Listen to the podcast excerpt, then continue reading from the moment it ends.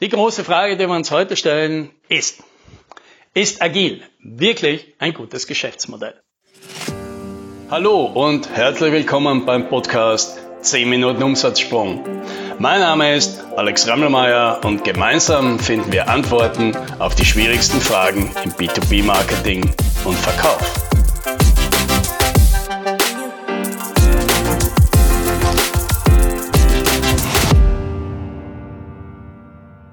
Irgendwann in meinen 20ern hatte ich einen Job als Marketing Manager. Marketing Manager bei einem deutschen Maschinenbauunternehmen, das Metallkupplungen hergestellt hat. Metallkupplungen, das sind so Maschinenteile, normierte Maschinenteile, die in größere Maschinen eingebaut werden, ja, sowas wie Werkzeugmaschinen oder Verpackungsmaschinen. Jetzt kann man sich ja vorstellen, wie interessant das Marketing für solche Teile war. Ein reines B2B-Ersatz, also Material gut, das normiert ist, das per Definition nicht anders sein darf als das von der Konkurrenz. Das war natürlich nicht besonders aufregend. Und ich war ja nicht im Sales zum Glück, ja, weil die Leistung von denen dort, das zurück zu verkaufen, habe ich damals schon hoch respektiert. Heute hätte ich noch viel mehr Respekt vor denen, was die da gemacht haben, Tag für Tag diese Commodity versuchen, an irgendwelche großen Firmen zu verchecken und dort sich mit dem Einkauf zu prügeln. Ja. Jetzt springen wir mal nach dieser Anekdote ein bisschen in die Zukunft. Ich komme noch darauf zurück, warum ich das erzähle. Ja. Da habe ich jetzt vor zwei Wochen einen Artikel geschrieben. Könnt ihr auf meiner Webseite nachlesen, umsatzsprung.com, Library, und dort ist der Artikel und der heißt, warum agil kein gutes Geschäftsmodell ist. Ja, da habe ich die Katze jetzt schon aus dem Sack gelassen. Ich glaube nämlich nicht, dass agil ein gutes Geschäftsmodell ist. Und jetzt kann man natürlich sagen, naja, du, Herr Rammelmeier, sind Sie sich da sicher? Schauen Sie sich mal ein bisschen um. Da gibt es im Moment sehr viele Leute, die machen diese agile Softwareentwicklung und deren Geschäfte laufen ziemlich gut. Ja, das stimmt natürlich auch. Bin ja nicht blind, habe einige von denen auch als Klienten. Und ich nehme natürlich wahr, dass die im Moment gute Auslastung haben, gute Umsätze machen, vor allem die Kunden, die schon länger eine gute Bestandskundenbasis aufgebaut haben, weil dort werden die Kapazitäten größer, die macht immer größere Projekte, da wird mehr gekauft und so kann man mehr Umsatz machen. Was ich allerdings nicht so feststelle, ist, dass sich die Profite entsprechend vergrößern. Ja, das liegt jetzt an zwei Dingen. Ja, das eine ist, die Kosten steigen natürlich im Moment auch für diese Unternehmen. Ja, weil am Ende des Tages kann so ein Unternehmen nur wachsen, indem er halt mehr Mitarbeiter hat. Um agil zu verkaufen, verkaufe ich Sprints. Sprints sind nichts anderes als Arbeitszeit von Mitarbeitern oder halt von Teams. Kann ich also nur vergrößern, indem ich mehr Leute aufnehme. Mehr Leute aufnehmen heißt natürlich mehr Gehälter. Und die Gehälter, die steigen im Moment enorm im IT-Bereich. Die Recruiting-Kosten steigen. Ja, viele IT-Unternehmen wussten vor zwei Jahren noch nicht einmal, dass es so etwas gibt. Heute haben die meisten schon begriffen, neue Mitarbeiter einstellen, kostet wahrscheinlich so einen fünfstelligen Recruiting-Betrag. Ja, egal, ob man jetzt einen Personalberater nimmt oder, oder ob man das selber macht oder selber einen Spezialisten anheuert, der das erledigt. Kostet viel Geld. Dann hat man natürlich höhere Managementkosten. Ja, mehr Mitarbeiter, kostet immer mehr Management, mehr Overhead. Man muss ja mehr bieten, um neue Mitarbeiter anzuziehen um die bestehenden zu halten. Und auch um die Produktivität auszugleichen, weil die Mitarbeiter wollen, obwohl sie mehr verdienen, tendenziell auch weniger arbeiten. All das führt dazu, dass die Kosten einerseits stark mitsteigen und andererseits haben wir die Situation, dass man aber die Preise, obwohl es eine, eine hohe Nachfrage gibt, eine Nachfrage, die teilweise das Angebot übersteigt, kann man die Preise nicht entsprechend erhöhen. Wieder aus dem gleichen Grund. Einerseits, weil halt viele Bestandskunden haben.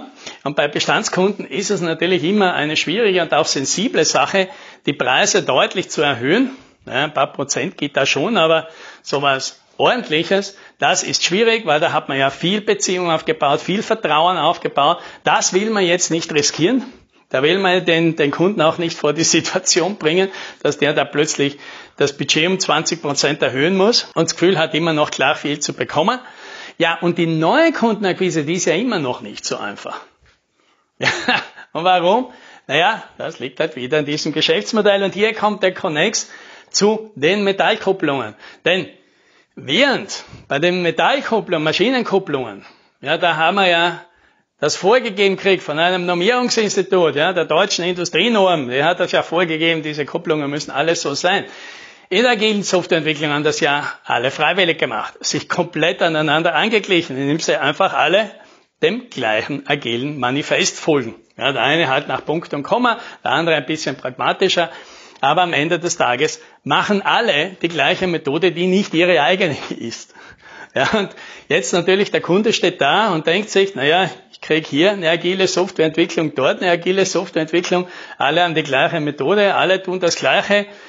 Wahrscheinlich gibt es in den Leuten und in der Qualität Unterschiede, aber das kann der durchschnittliche Kunde sowieso nicht bewerten. Also bleibt als einziges Kriterium der Preis. Das einzige gescheite Qualitätsmerkmal. Und genauso wie die Kollegen damals bei den Maschinenkupplungen sich im Verkauf schwer getan haben, wüsste ich heute tatsächlich auch immer noch nicht, ja, wie verkauft man denn agile Softwareentwicklung gescheit? Weil das ist ein Commodity-Produkt. Ein gutes Commodity-Produkt, ein stark nachgefragtes Commodity-Produkt, eines, das aktuell zumindest gut bezahlt wird, aber nichtsdestotrotz ein Commodity-Produkt.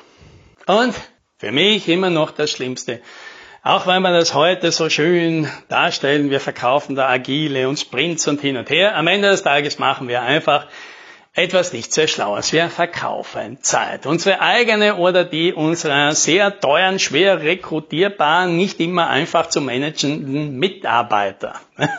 Und das ist einfach, glaube ich, ja, ein anstrengendes Geschäftsmodell. Ich glaube, da könnte man sich in manchen Fällen leichter machen. Ja, da nehme ich jetzt mal das Beispiel von einem Klienten her der letztens äh, zu mir kam und war ganz erfreut, ja, das ist ein gutes Projekt an Land gezogen, ja, auch zu einem deutlich höheren Tagessatz, als er normalerweise hat.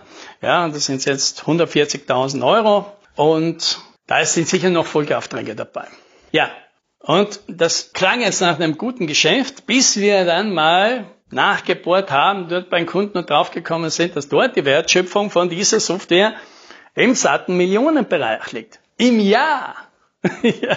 Und jetzt heißt das, ja, ich meine, den genauen Betrag wissen wir jetzt nicht, aber jetzt schätzen wir einfach mal, das sind vielleicht zwei, ja, über fünf Jahre macht er da 10 Millionen. Eine Wertschöpfung von 10 Millionen für eine Software, die ihn, keine Ahnung, 140, vielleicht eine Viertelmillion kostet, ja. Das ist ein richtig gutes Geschäft. Ja, glauben wir, dass der Kunde bereit gewesen wäre, einen größeren Teil von diesem Geschäft abzugeben? Ja, natürlich wäre das. Wäre immer noch ein hervorragendes Geschäft gewesen für den Kunden. Hätte er sicher gemacht. Ja. Die meisten sind ja schon froh, wenn sie einen ROI von 20, 30 Prozent auf irgendwas haben und nicht einen ROI von 1000 Prozent. Wie in dem Fall, selbst wenn mein Klient eine Million für die Software verlangt hätte, wäre es immer noch ein hervorragendes Geschäft gewesen. Aber nein, ein Geschäft, das man nicht natürlich realisieren kann, wenn man dem Kunden die Alternative gibt. Man baut sie ihm ja natürlich auch agil für vier Sprints geschätzt. Ja, und vielleicht ist es dann halt einer mehr.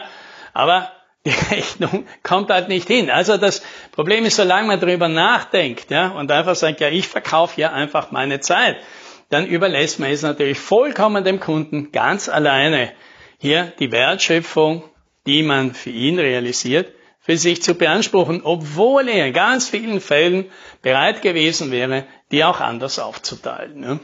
Und natürlich ist so ein Geschäft, ja, dass ich versuche, über so ein Value Pricing an der Wertschöpfung des Kunden teilzuhaben, das ist natürlich nicht immer möglich. Es geht nicht bei jedem Projekt, geht nicht bei jedem Kunden, geht nicht bei jedem Ansprechpartner. Muss es auch nicht. Es spricht ja auch tatsächlich nichts dagegen, ein paar Sprints zu verkaufen. Ja, das kann man ja wie bei einem Investmentportfolio machen. Ein paar ganz stabile Sachen, ein paar mit höherem Risiko, aber natürlich auch mit viel höherer Upside. Denn tatsächlich ist es halt so, dass man mit so einem Projekt vielleicht nur jedes Zehnte, wenn man das schafft, über so ein Value Pricing einen deutlich höheren Profit zu machen, dann ist der Profit von diesem einen Projekt wahrscheinlich gleich groß wie der von den anderen neun zusammen.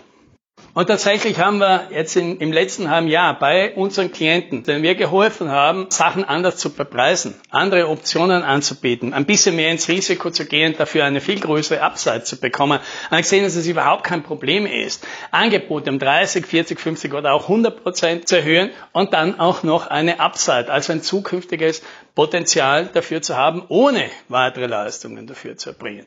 Und deswegen glaube ich, dass mittlerweile es da wirklich ein, ein sehr großer Hebel drin ist in diesen alternativen Pricing-Modellen und es vielleicht schlauer ist, sich ein bisschen drüber nachzudenken, ob man zwar weiterhin agil Software entwickeln will, aber ob man das immer auch agil einfach so verkaufen muss. In Sprints. Ja?